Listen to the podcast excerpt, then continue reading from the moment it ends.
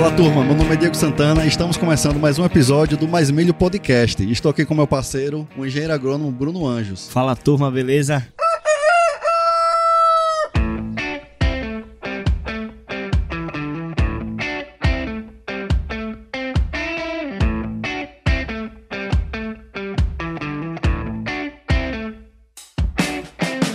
Pessoal, o propósito desse nosso projeto é aumentar a produtividade e a rentabilidade da cultura do milho no Brasil, levando até você informação de qualidade de maneira simples e aplicável aí no campo. E para isso, vamos bater um papo aqui com os profissionais que estão fazendo a diferença no agro no Brasil, no Brasil e no mundo, né? Hoje é internacional.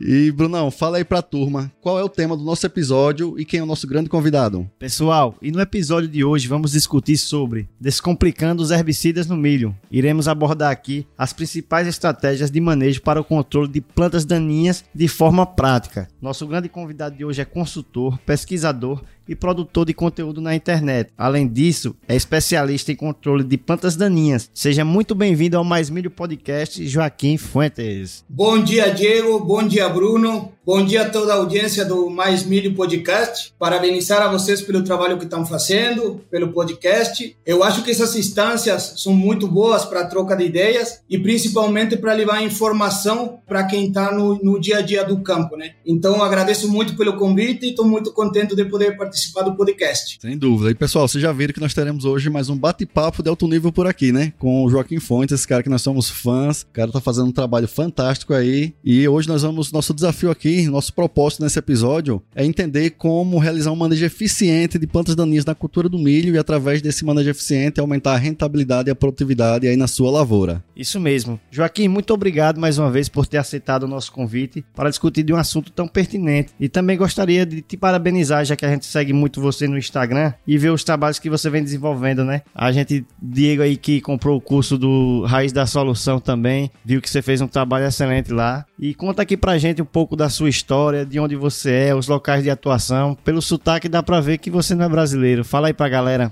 Bom, muito obrigado, Bruno. Muito obrigado, Diego, também. Agradeço de novo pelo convite. É, realmente, esse sotaque não é de brasileiro, não. Eu sou uruguaio. Me formei em 2011 na, na faculdade na Universidade da República do Uruguai. Até 2014, trabalhei em fazendas de engorda de boi, é, encarregado da produção de pastagem e de grãos. E aí começou meus primeiros contatos com o manejo de planta daninha, onde na época já tínhamos muito problema com buva. Em 2014, por aspirações econômicas, principalmente, eu decidi sair do Uruguai tá? recebi uma proposta para vir trabalhar no Paraguai. Em fevereiro de 2015, eu já estava tra trabalhando no, no Paraguai com uma empresa de tecnologia da aplicação, tá? onde eu é, comecei a trabalhar e, e, a me profissionar também na parte de tecnologia da aplicação. E depois é, comecei a trabalhar como consultor tá? É, de clientes que eu já atendia na parte comercial. Tá? Depois de um tempo de trabalhar como consultor, é, eu e, e, e, Eduardo Saroski, que hoje é meu sócio, a gente teve a, a, necessidade de começar a fazer pesquisa regional, porque toda a informação que a gente usava no Paraguai era basicamente do Brasil, da Argentina. Então a gente decidiu alugar 15 hectares e começar com um campo experimental para levar pesquisa para nossos clientes. Hoje o campo já tomou uma dimensão diferente, já fazemos é, pesquisa para empresas nacionais e multinacionais também. Então hoje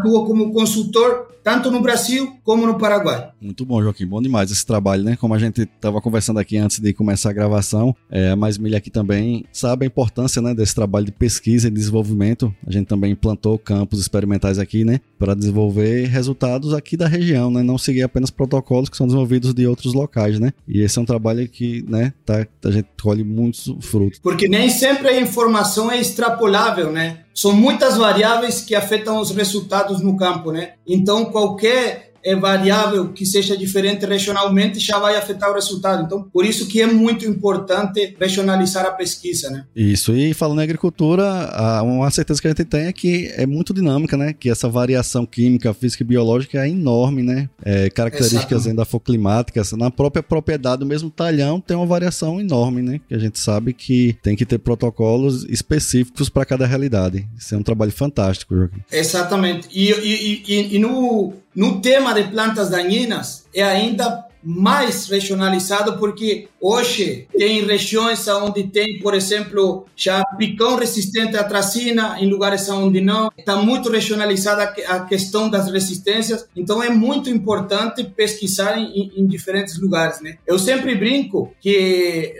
no campo experimental a gente é dois sócios. Eduardo, ele está preocupado mais com que as plantas nasçam bem, cresçam vigorosas e sadias, e eu me preocupo por matar plantas que não cresçam e que não produzam correntes.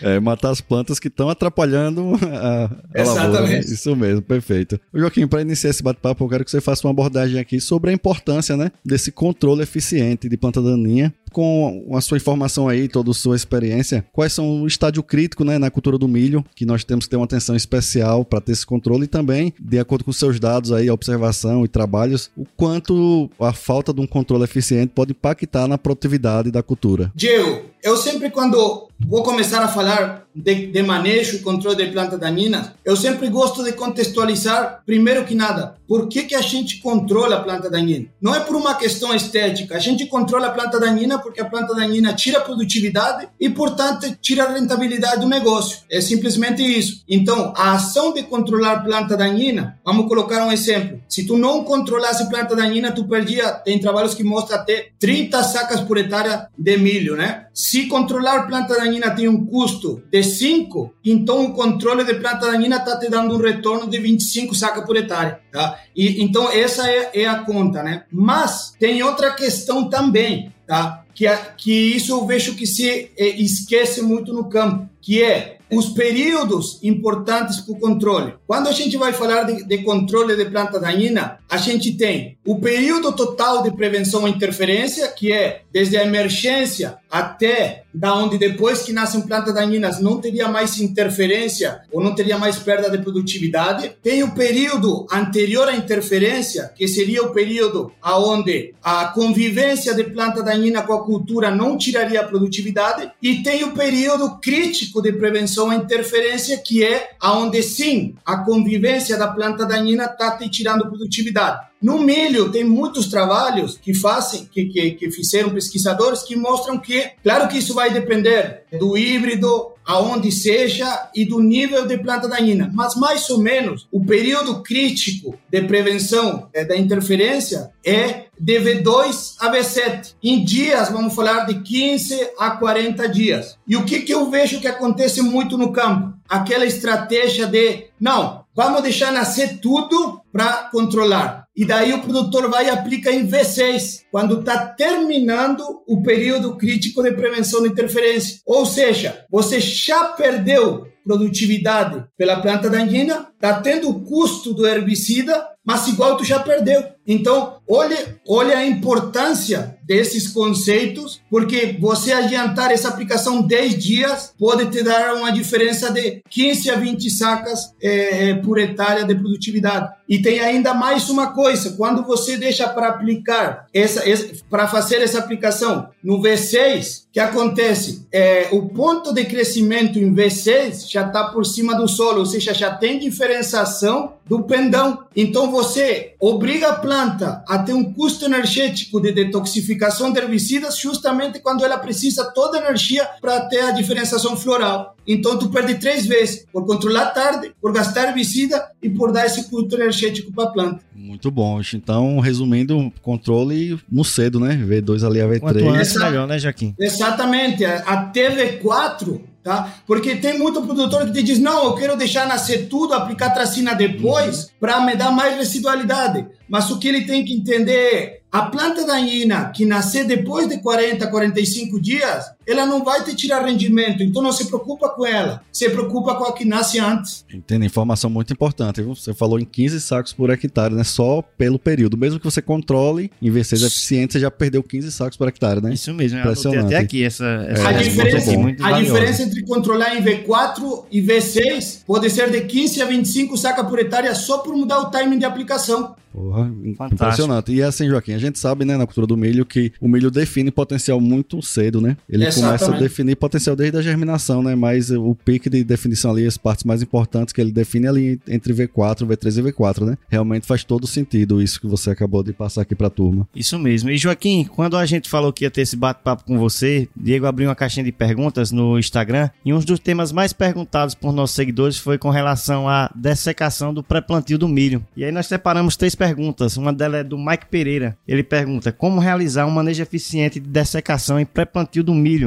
Eu acho que ele quer saber a dose correta, os principais herbicidas que devem ser utilizados. Essa pergunta é bastante ampla, mas, mas eu vou tentar falar um, um pouco, um, um, resumo. Assim, quando falamos de planta daninha, de, de, de manejo de herbicidas, não tem como falar em controle sem considerar, bom, qual é o melhor controle? Depende de qual planta daninha eu tenha. Não posso falar de uma, uma receita de herbicidas sem saber que plantas daninhas. Mas hoje eu vejo que é, tem muita gente, por exemplo, com medo de usar herbicidas hormonais antes de plantar milho, por exemplo, que é uma estratégia que, que dá para usar. Por exemplo, dicamba, triclopir, 2,4-D e fluroxipir, aplicados até uma dose, é, triclopir um litro, dicamba meio litro, fluroxipir um litro do 20%, aplicados em aplique e plante, podem ser aplicados tranquilamente um, dois dias antes do plantio, sem problema nenhum. E isso é uma coisa que,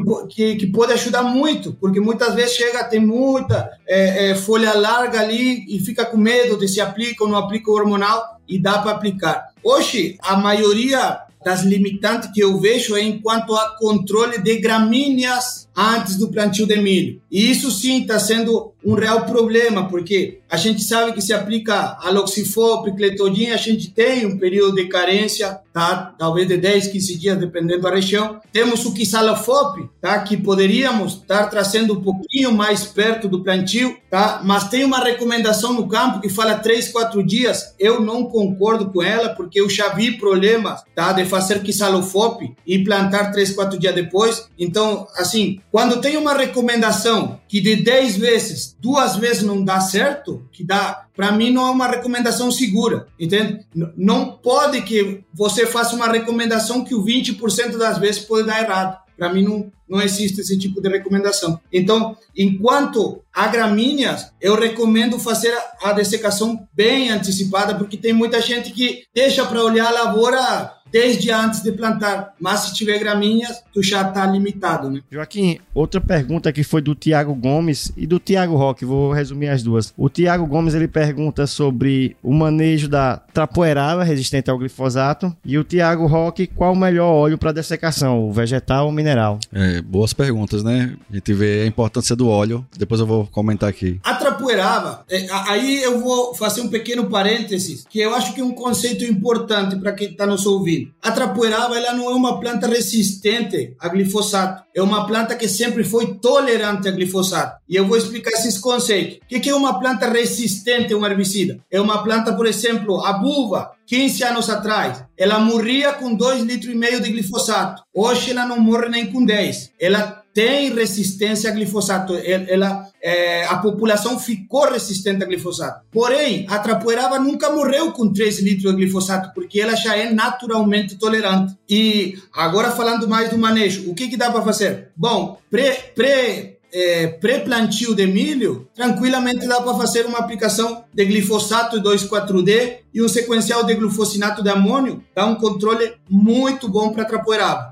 E aí, bom, tu tem uma, uma sementeira grande de trapoeraba. O S-metolacloro é um herbicida que funciona muito bem para trapoeraba também, tá? Então, já pode estar associando um S-metolaclor é, no milho para o controle de trapoeraba. Se eventualmente nasceu alguma coisa dentro do milho, a associação de inibidores de fotossistema 2 com inibidores de carotenoides funciona muito bem para trapoeraba. De que estou falando? Atracina com mesotriona, tá? Terbutilacina com tembotriona, atracina com tembotriona. E aqui eu vou fazer um parênteses para explicar uma coisa. Tem um sinergismo muito grande é, em, com inibidores de fotossistema 2, por exemplo, a tracina, e inibidores de carotenoides, que são que é, por exemplo, a mesotriona. Por que, que acontece esse sinergismo?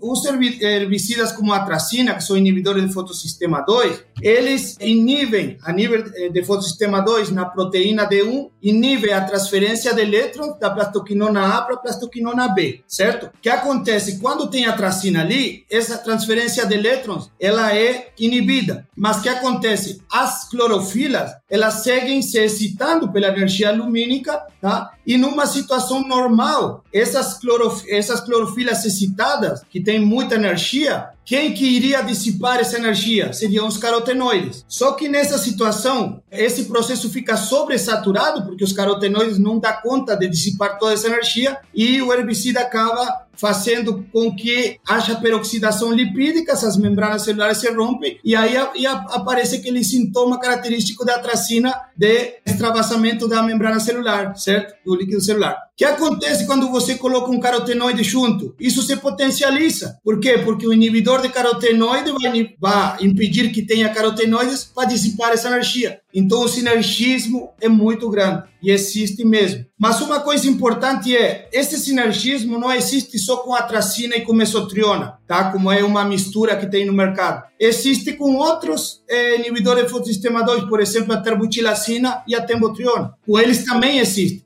Porque hoje no, eh, no campo se acha que é só essa mistura pronta que tem o sinergismo, mas na verdade não é assim. É, a tembotriona com a tracina também, a tembotriona com a terbutilacina também, certo? Então, é, sempre que for usar inibidor de carotenoide, é sempre bom colocar é, o inibidor de fotossistema 2 junto. E aí tem mais outra questão.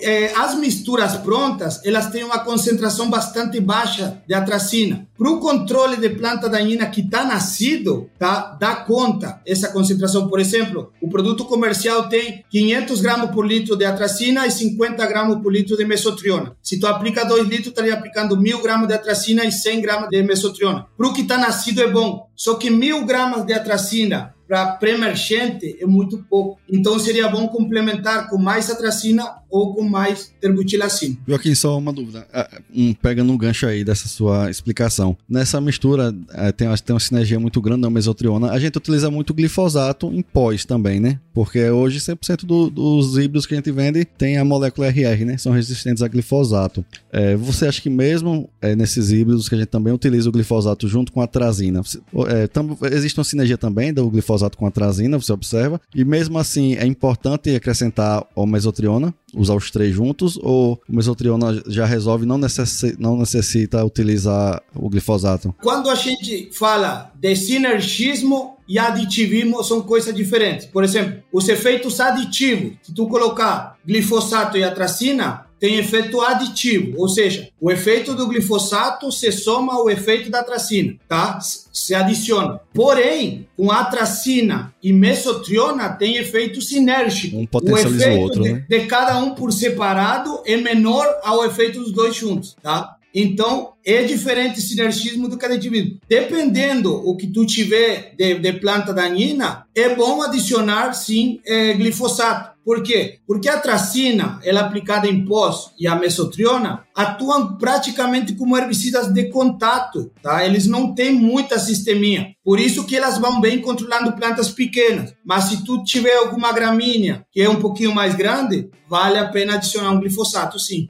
Entendi, muito bom. Mas pensando no manejo ideal, que é entrar ali em V2, né, a V3, talvez não tenha planta grande e a trazendo com mesotriona já seja suficiente, né? Ó, aí tu falou tudo. O manejo ideal. Para mim, o manejo ideal no milho é sem glifosato. Por quê? Porque eu penso em manejo de planta daninha como um sistema. E, e, é assim, ó, imagina, você já tem soja que vai glifosato, e milho glifosato, quantas e dessecação glifosato, tá? Claro, na região de vocês tem só uma safra, mas imagina na região que faz safra, safrinha, milho, é, soja, milho. É glifosato na dessecação, glifosato no soja, glifosato no milho. Imagina a pressão de seleção que estamos exercendo para controle de planta daninha. Então, nos meus clientes, por exemplo, eu não uso milho RL, tá? Eu tento usar outras estratégias para não ficar pressionando tanto no, no glifosato, tá? E por isso controlo controlo planta daninha cedo para controlar a planta daninha pequena E também porque sabemos que o glifosato, ainda de ser seletivo nos milho RR, também dá uma atrasadinha na produtividade. Né?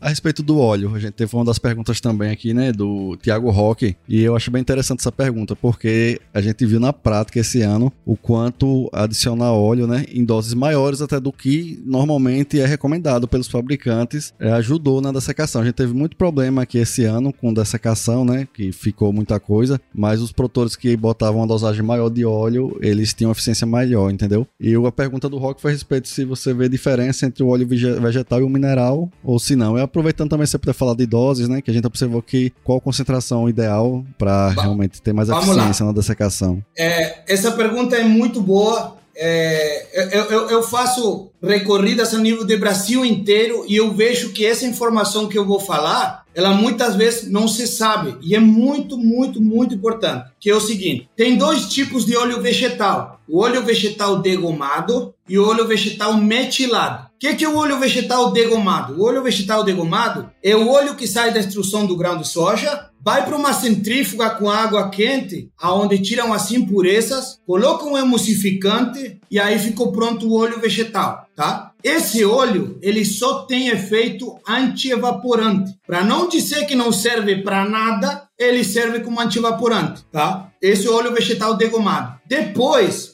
a gente tem o óleo vegetal metilado. Da onde que vem a palavra metilado? De metanol. O metanol é um álcool. O que que fazem? Eles pegam aquele óleo vegetal degomado, esterificam com metanol, tá? Ou seja, adicionam um álcool nesse óleo e esse é o álcool é que ele tem muita agressividade para a cutícula, tá? Então, a diferença de penetração desse óleo é muito alta, tá? Porque ele tem a capacidade de dissolver lipídios pelo álcool, certo? E depois tem o óleo vegetal, é o óleo mineral. Quando se faça é, é, trabalhos velhos de pesquisa faziam a comparação de óleo mineral contra óleo vegetal e que o óleo mineral era melhor que o óleo vegetal para dessecação, é verdade, mas é verdade comparado contra o óleo vegetal degomado, que não tem poder penetrante. Agora, quando você pega óleo vegetal metilado e, co e compara contra óleo mineral, não tem diferença de eficiência, tá? Claro que se você quer escolher o óleo mineral para dessecação porque é mais barato, tudo bem, vai ter boa eficiência também, tá? Mas tanto o óleo vegetal metilado como o óleo mineral são bo bons para dessecação. E aí entra outra coisa. Eu não uso óleo, tá? É, em função de volume de cauda. Eu uso óleo em função de tamanho de planta. Por quê? Para que, que eu uso óleo? Para dissolver cutícula. Então, se eu tenho planta pequena, vou ter folha nova com cutícula pouco desenvolvida, tá? Então, o meu mínimo de secação é meio litro de óleo metilado. Por exemplo, eu tenho mais,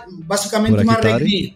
É? Por hectare, você fala? Por hectare, por hectare. Uhum. Tá? Então, por exemplo, para buvas de até 10, 15 centímetros, eu uso meio litro de óleo mineral ou meio, meio litro de óleo vegetal metilado. Para buvas de 15 a 25 centímetros, eu uso 700 ml de óleo vegetal metilado. De 25 para cima, é 1 litro de óleo vegetal metilado ou mineral. E a diferença de controle é enorme, principalmente para herbicidas que são lipofílicos, tá? Se você fazer isso com glifosato, talvez não dá diferença nenhuma, porque o glifosato é um herbicida hidrofílico que se tu aplicar sem óleo não tem problema. Porém, para herbicidas como triclopir, paxel, aloxifeno, cletodin, aloxifop, as diferenças de controle são enormes, as diferenças de eficiência. Mas que aula, né, Joe? Eu tô anotando tudo aqui, não tô muito bom. deixando passar nada. É fera demais. Eu não sabia não que existia toda essa diferença entre óleo vegetal. Impressionante, isso aí é importantíssimo, viu? Muito bom.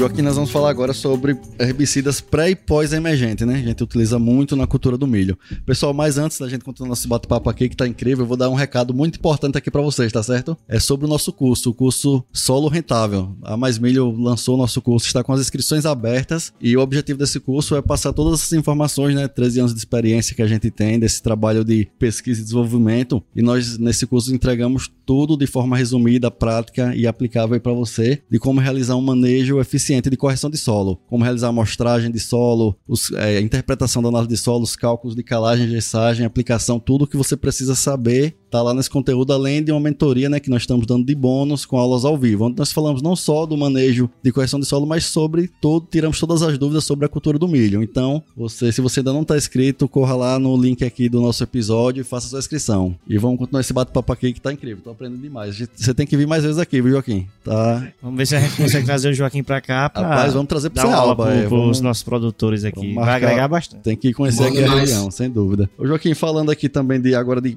pré e pós-emergente, né? Tem muitas dúvidas, né? Tem poucos produtos, na verdade, a gente até acaba utilizando três ou quatro produtos de maneira geral. A gente sabe que tem mais outras, tem várias opções, mas eu separei aqui três perguntas também, as melhores perguntas dos nossos seguidores. E a primeira é do Matheus Emanuel Gurmão. Ele quer saber sobre os produtos mais eficientes, né? E o momento de aplicação dos herbicidas no milho, falando em, pó, em pós e pré. Sobre o momento de aplicação, a gente já falou que o mais importante é aplicar a TV4, principalmente é, por questão de tamanho de planta daninha tá? e por interferência. Tá? Então, a, a, a TV4 seria imprescindível é, já fazer o controle de planta daninha. Uma coisa interessante é, bom, mas também não é bom aplicar herbicidas em V2, a TV2, né? Porque que acontece? Ainda que nós, nós temos herbicidas que são seletivos para milho, por exemplo, uh, mesotriona ou, por exemplo, atracina, tá? Isso não quer dizer que o milho não tem que detoxificar e metabolizar esses herbicidas. E a gente sabe que a TV2, o milho ainda ele não é fotossinteticamente independente totalmente, tá? Então, os mecanismos para ele detoxificar ficam prontos a partir de V3, tá? É, a glutationa transferase, o citocromo P450, que são, que são as enzimas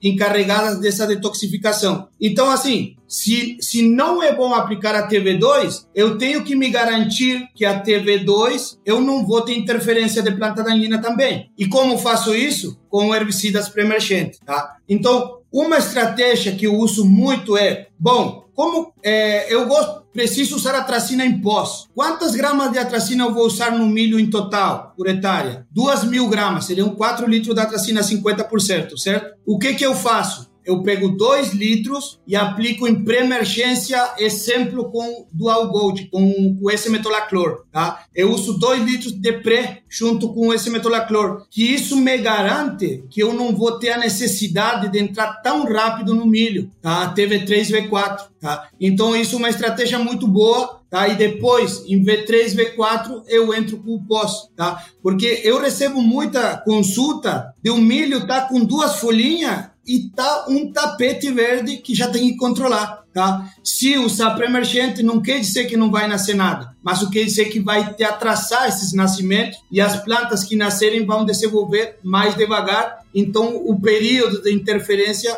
anterior à interferência vai se alongar, tá? Então, o uso de pré-emergentes hoje em dia, para mim, é fundamental em qualquer cultura. Em qualquer cultura, tanto seja é, milho, trigo, soja, é, é, é, fundamental. Eu concordo plenamente, Joaquim, até porque aqui a gente tem solos bastante argilosos. Só que a cultura do, dos produtores é fazer pós-emergência. Só que o que acontece? A gente. O início do inverno da gente aqui é muito chuvoso. E chega. Parte de mecanização, não dá para entrar para fazer aplicação. Então o ideal seria esse mesmo, que todos fizessem um pré, né? Para depois conseguir fazer o pós. Que nem sempre é como a gente quer, né? A gente não consegue muitas vezes entrar no time correto, né? Exatamente. questão de chuva. O pré-emergente, justamente, ele te dá um pouco de versatilidade para você não ter que entrar correndo entre V1 e V2 para controlar a planta daninha. Porque não quer dizer que não vai nascer nada com pré-emergente, mas quer dizer que o que nascer vai ficando segurado, mas vai se desenvolver mais devagar. Então aí você consegue entrar em V3, V4. Isso. E falando aqui em produtos ainda, aproveitando aqui a pergunta, né, do Matheus Emanuel, a gente usa a trazina, né? Desde que eu me entendo como gente, eu acho que tem mais de 100 anos que usam aí. E assim, a gente tem uma molécula nova hoje no mercado, né? Eu não me lembro, que faz o mesmo papel mais ou menos da atrazina, não me lembro o princípio ativo, é o sonda da Ihara, né? Eu utilizei, hoje, hoje, tô achando muito eficiente. Hoje no Brasil é, tem, no Paraguai também já tem, que se chama, é, é uma inibidora de fotossistema 2 também, que se chama terbutilacina, tá? É, os nomes comerciais são Sonda e Click, os dois que tem no, no Brasil. É, eu fiz muitos experimentos com ela aqui, tá? Ela funciona muito bem. Tem uma, uma residualidade maior que a atracina, ela tem um, é, uma performance um pouco melhor em folhas finas do que a tracina também, tá? E uma das coisas mais importantes é que ela lixivia muito menos que a tracina e por isso hoje em dia a tracina é, foi banida na Europa, na União Europeia, no Uruguai, possivelmente vai ser banida no Brasil também. Então a terbutilacina já vem justamente para é, ser a substituta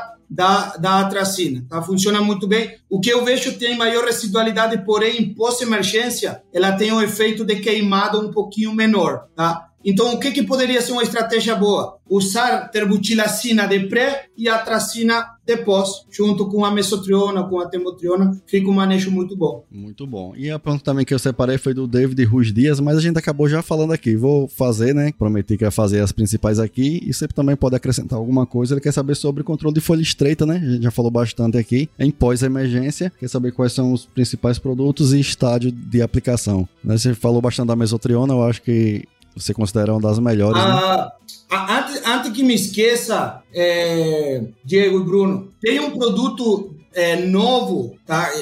É, novo no Brasil, é, que é uma mistura de isoxaflutole com carbazone, tá? É, o nome comercial é Adengo, da Bayer. Tá? Ele está entrando agora no mercado, é um produto que vai ter um muito bom desempenho, tá? Pra, justamente para folhas finas vai ser um preemergente muito bom. Então não queria deixar passar porque é, é mais uma opção que tem, tá? Tem a piroxasulfona, também, é, junto com esse metolaclor, que também são, são é, é, para folha fina, que funciona muito bem. E não podemos esquecer da velha trifluralina, que também dá para usar no milho, tá? E hoje é uma das melhores moléculas para o controle de capim-pé de galinha, por exemplo, tá? Como pré-emergente, tá? Então aí falei vários vários pré-emergentes que, que funcionariam bem. Também a flumioxacina, tá? Hoje no, no, no Rio Grande do Sul, que tem grandes problemas de,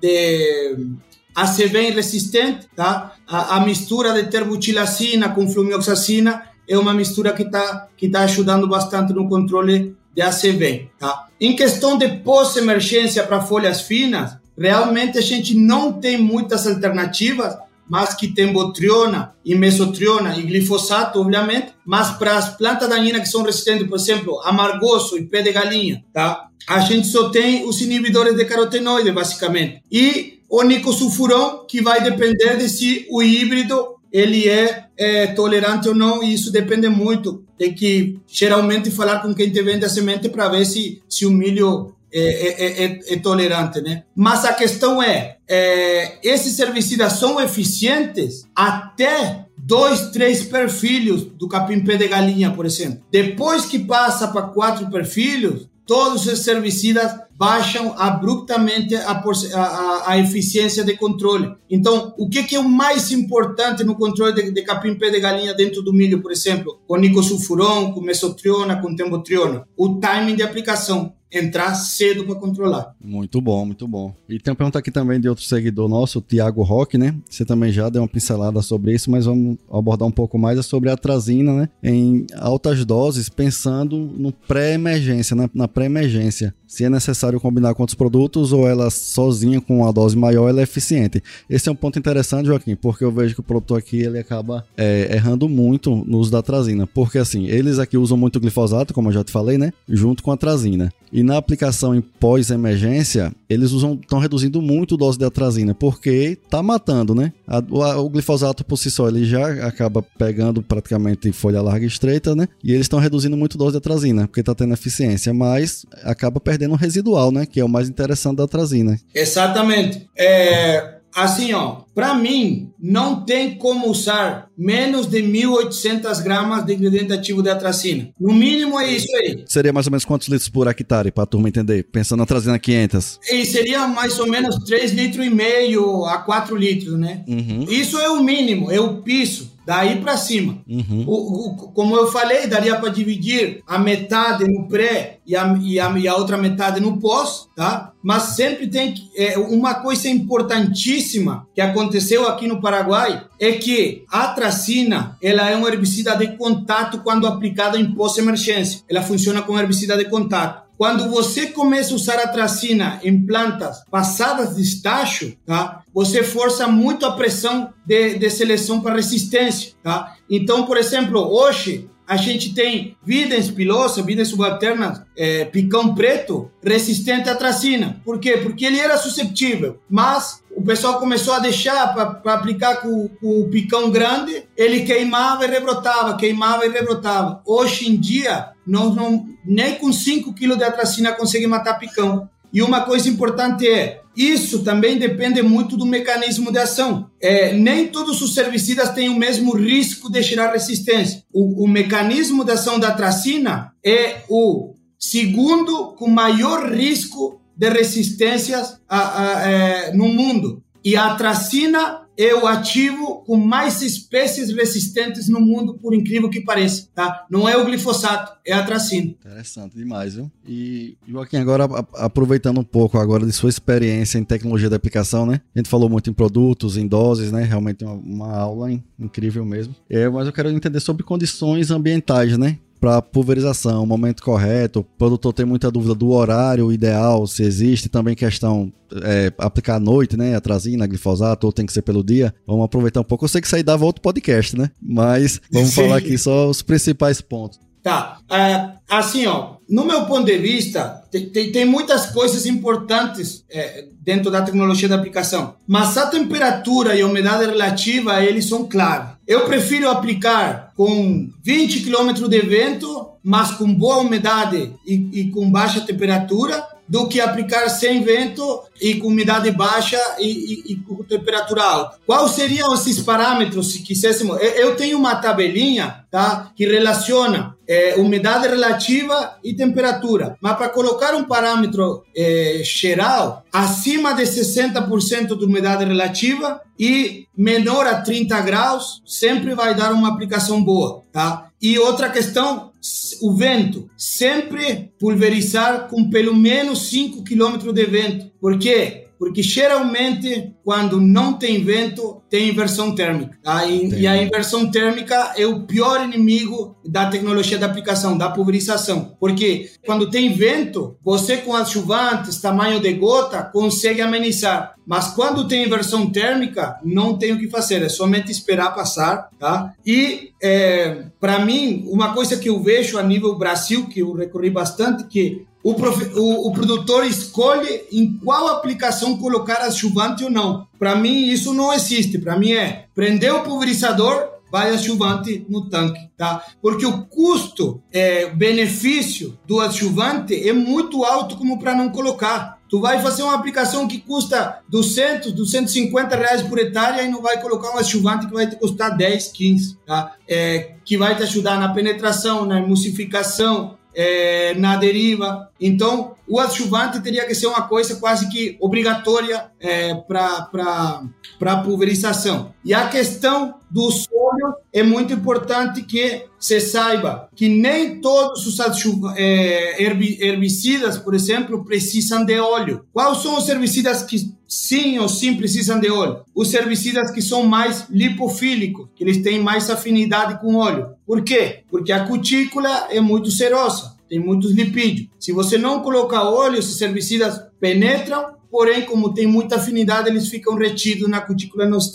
Tá? O glifosato não é o caso, o glifosato é muito hidrofílico, ele tem muita afinidade por água. Então, se você colocar óleo na cauda, não vai afetar o glifosato, mas também não vai beneficiar porque ele nem sequer se mistura. E quem é que me disse isso? Um parâmetro que se chama KOW, que é o coeficiente octanol água tá? que diz a afinidade que tem o herbicida por lipídios ou por água. E isso é uma coisa que está tabelada. Se tu vai numa página da internet, tu consegue ver o KOW de cada molécula, de inseticida, fungicida, de herbicida, para ver se ele tem afinidade por lipídios ou por água. Então, se tem afinidade por lipídio, precisa de óleo. Joaquim, aproveitando esse gancho de adjuvantes, o que é que você me diz a respeito de reduzir o pH, né? Utilizar redutores de pH. A gente vê que a maioria dos herbicidas ele tem uma resposta melhor com pHs muito baixos, né? Olha, é, a questão de, de, de, de muitas vezes eu acho assim que, que é sobre é, sobre, é, sobreestimado, porque assim, ó, mais que o pH, o que importa muitas vezes é a dureza da água. Só que a dureza da água quase sempre está correlacionada com o pH. Ou seja, águas duras têm pH alto. Mas o, o, que acaba atrapalhando o herbicida, principalmente os herbicidas que são ácidos fracos, são esses cátions como magnésio, cálcio, é, ferro, é, todos esses cátions que vão interagir, por exemplo, com os herbicidas que são ácidos fracos. Glifosato, cletodin, é, aloxifop. Por quê? Porque esses cátions vão se unir à molécula de glifosato, tá? E não vão permitir a entrada na cutícula. Então, do, no meu ponto de vista, o que importa mais é não ter água dura. Porque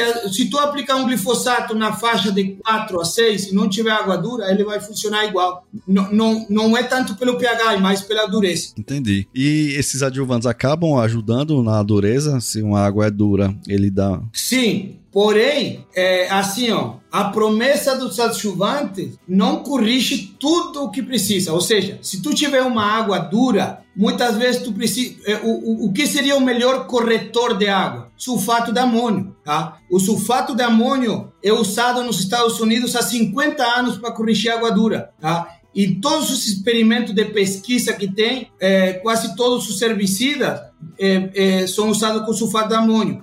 A DuPont, na época, ela já vendia o nicosulfurão com óleo e com sulfato de amônio, um pack, já vendia porque sabia que aumentava a eficiência, porque sabia que a dureza da água afetava esse herbicida. Então, assim, tem ajuvantes que corrigem, corrigem a, a, a, dureza, porém, você tem que pensar uma coisa que é matemática. 50 ml de uma adjuvante cada 100 litros de água não vai corrigir o mesmo que corrige 20 gramas de sulfato de amônio por litro de água. Então, o, o adjuvante vai ajudar sim, mas não vai dar conta de toda a dureza se a água é muito dura. E água dura estamos falando de aí de 100 partes por milhão de carbonato de cálcio, já se considera uma água que afeta muito é, os herbicidas. E como a gente mede a dureza? Pelo pH, eu acho que já dá para ter uma noção, né? pH mais alto deve ser duro. Pelo pH, você tem é, o indício de que ela tem dureza. A dureza você manda para o laboratório, faz um, uma análise da água e ela vai, eles vão te mandar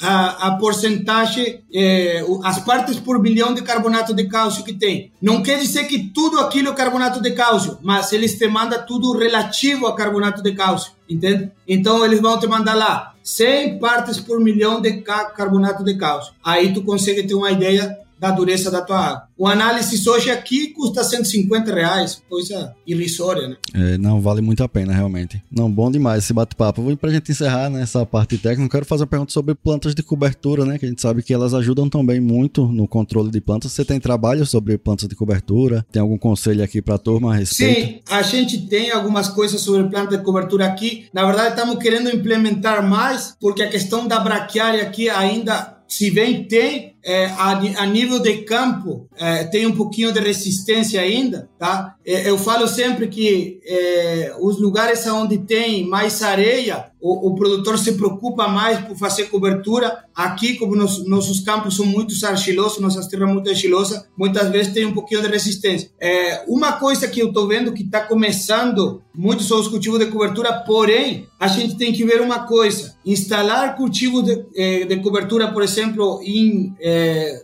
em consórcio com milho, tá? Em parcelas onde são muito sujas, tem que ter muito cuidado, porque o cultivo de cobertura, por exemplo, a braquiária, ela te reduz muito a possibilidade tanto de pré-emergente como de pós-emergente de herbicida. Então, se você tem uma parcela que tem muito pé de galinha, você seguramente tu vai ter um consórcio de braquiária e pé de galinha depois. Tá? Então, é, é importante limpar as parcelas para poder entrar com o cultivo de cobertura, que depois sim, eles vão fazer o serviço e não nasce mais nada. Mas até implantar, eu tenho visto que muitas pessoas já se frustraram tentando colocar é, cultivo de cobertura em parcelas que são muito sujas. Então é bom fazer é, é, um manejo para limpar essa parcela para depois implantar o cultivo de cobertura. Né? Era muito importante esse ponto, viu? Porque a gente vê que aqui na região, principalmente, muitos produtores que aderiram ao plantio direto se decepcionaram. Tiveram respostas muito abaixo do que estavam tendo com o convencional, né? E um dos fatos é esse. Eu falo muito sobre não dá para implantar o plantio direto de qualquer forma, né? Tem que preparar primeiro o solo. A gente fala Exatamente. muito da importância de um perfil de solo, né? pH ideal, teores ideais de cálcio, magnésio, ausência de alumínio, né? E esse é outro ponto muito importante. Você tem que ter um controle muito bom de evadaninha, porque a partir da implementação de uma palhada vai diminuir muito, né? Seu, a,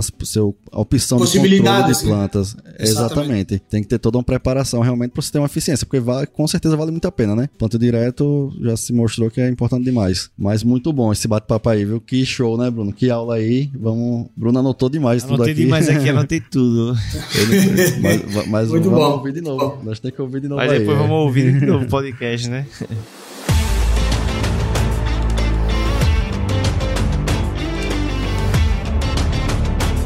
Ô Joaquim, e para finalizar, a gente tem algumas perguntas padrões aqui que a gente sempre faz para nossos convidados. E o que a gente ah, quer saber, para quais são hoje suas principais fontes de conhecimento, né? Para você saber tanto assim, né? Você deu uma dica aqui todo mundo, o que é que você mais está acompanhando. E já aproveitando o gancho, a gente sempre pede que você dê uma dica de livro. Não necessariamente precisa ser um livro técnico, né? Qualquer livro de qualquer segmento que possa ter te ajudado aí como pessoa, como profissional. Tá, vamos lá. Eu, quando comecei a estudar sobre herbicidas, eu quase desisti porque, Imagina. Porque, porque eu, eu, eu sempre queria, por exemplo, tu vai estudar fisiologia vegetal, tem um livro que tem tudo sobre fisiologia vegetal lá. Mas quando tu vai estudar herbicidas, não tem um livro onde tem tudo. Tu tem que virar um rato de, de artigo e um, ler um artigo aqui, outra coisa aqui, outra coisa aqui, e não tem coisas que diga, ah, não, é, esse, esse tipo de herbicidas vai matar toda essa planta. É, é tipo assim, é muito mais exceções do que regras. Então é muito difícil estudar, tá? Hoje estudo de artigos científicos dos Estados Unidos. É, o outro dia traduzi o artigo no Google do Japão, de, de, tudo que é lado que eu ando pegando artigo por todo mundo e é, traduzo e vou lendo e esse é o jeito de aprender. Realmente não é, não é muito fácil porque não tem tudo num livro só. Tá? É, eu sou muito assíduo à leitura também, a, a, a, leitura, leio história política, livros de motivação, é, leio Segredo da Mente Milionária,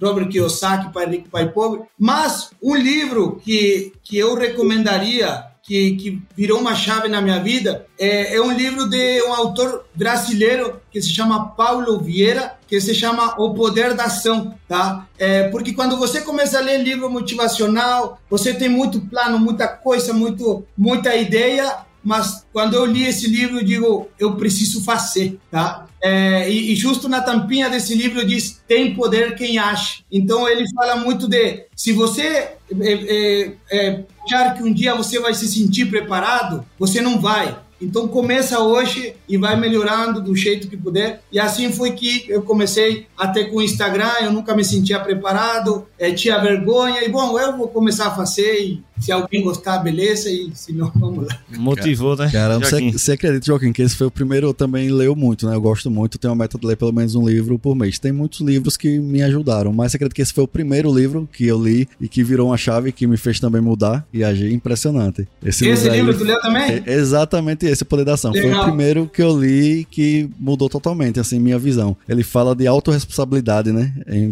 é muito bom, velho. É muito massa, muito massa. Realmente. Inclusive, Joaquim, para entrar na Mais Milho, tem que ler o Paulo Vieira também. É, é padrão. É aqui. regra, padrão. Eu dou, eu dou um livro, né? É, eu dou esse livro para todo mundo que entra, tem que ler esse livro primeiro. Que legal, que legal, que é... política legal. Gostei, muito bom gostei. aí, viu? Parabéns aí, muito bom. Joaquim, não podemos encerrar esse podcast sem uma mensagem, né? Isso. Mas, Mas imagine que não é uma mensagem qualquer. Imagine que é uma mensagem que vai chegar para todos os produtores do mundo, né? Qual mensagem você daria aí pra turma? Bom, é, assim, ó, é como eu não sou nem perto de ser um coach de coisa motivacional, eu vou dar uma mensagem técnica, tá? muito é, bom. E, e incentivando ao uso de pré-emergentes, tá? E eu vou falar uma frase que eu inventei, que é assim: herbicidas pré-emergentes não são para limpar parcelas sujas, mas para não deixar sujar parcelas limpas, tá? E eu acho que isso resume tudo como deve ser usado o pré-emergente, porque eu vejo muito que produtores que já têm a parcela suficiente, agora vou começar a investir em pré-emergente. Não, está na hora errada, era antes, era cinco anos antes. Tá? Então, acho que essa mensagem é bem legal e, e, sintetiza muito do que eu acredito enquanto a herbicida. Muito boa, eu acho que essa mensagem aí resume, né? Se quem pegou esse insight aí, valeu a pena esse episódio aí, sem dúvida nenhuma. Sem dúvida. E Joaquim, muito obrigado, né? Gostaríamos de agradecer por sua participação, sua disponibilidade nesse papo incrível e muito obrigado por estar deixando essas dicas valiosas aí para nossos ouvintes. Sei que todo mundo vai estar tá anotando e vai pôr em prática, que isso aí é muito importante, né? Não adianta a gente estar tá aqui discutindo, ouvindo e não colocar em prática, tem que ter a prática também. Isso mesmo, é com certeza esse é mais um episódio que vai ajudar realmente o produtor a melhorar o manejo e aumentar a produtividade, né? Você está fazendo um trabalho incrível mesmo, deixando um legado aí para agricultura no mundo, né? E esse episódio aqui ficou sensacional. E se você está aqui até agora, se você ouviu assim como a gente, com o Bruno aqui que anotou tudo, você aprendeu muito, então não deixe de curtir esse episódio, compartilhar aí, mande para outras pessoas que também possam aprender com a gente aqui com, com o Joaquim e siga também a Mais Milha em suas redes sociais, siga a gente no Instagram, no YouTube, né? A gente tá fazendo também um trabalho hoje no YouTube muito bom, é, no TikTok, Bruno faz as dancinhas lá. e também participe do nosso, nosso grupo exclusivo no Telegram. E Joaquim, eu não posso ser sem você também falar suas redes sociais, né? Fale pro pessoal onde eles podem te encontrar e continuar aprendendo assim com você. Bom, é, cara, eu agradeço demais o convite. É, até gostaria de um dia poder visitar vocês lá. É, eu tô no Instagram também, Joaquim Fuentes IPD. Tá? Eu também tenho minha mentoria, é, que na minha mentoria eu dou suporte diário para o meu mentorado, tá? Ele pode me escrever todo dia e eu é, dou a parte teórica e o acompanhamento diário, tá? Então, mais uma vez, agradeço a vocês, parabéns pelo trabalho. Tomara que o ano que vem podamos fazer outro episódio aí legal de podcast. Sem dúvida, vamos combinar. Valeu, pessoal. Um abraço, até mais. Valeu, turma. Valeu. Um abraço, Valeu, pessoal. Joaquim. Joaquim, obrigado.